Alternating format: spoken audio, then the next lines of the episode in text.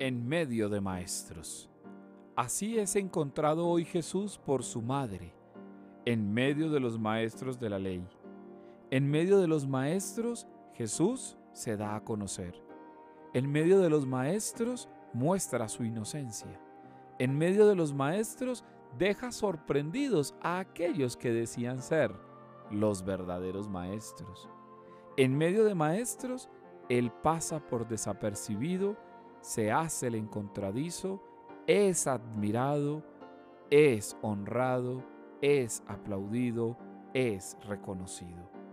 Y es allí, en medio de esos maestros, donde Jesús, haciéndose el verdadero discípulo, nos enseña en qué consiste enseñar, nos enseña en qué consiste adoctrinar, nos enseña en qué consiste escrutar la palabra. Pues bien, hermanos y hermanas, cada uno de nosotros en este mundo podría estar en medio de muchos que dicen ser maestros. No olvidemos, mis hermanos, que estos mismos maestros que estaban en medio de Jesús y que lo estaban admirando, son después los que van a unirse para quererlo matar.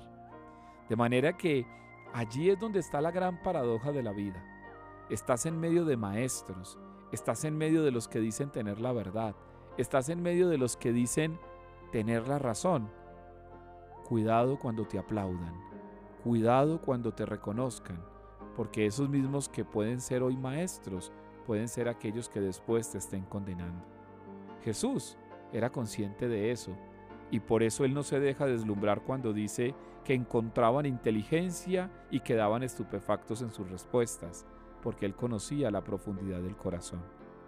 Levántate y despierta para que no generes angustia en los demás, porque tú eres el discípulo del Señor que no tiene por qué temer estar en medio de los maestros.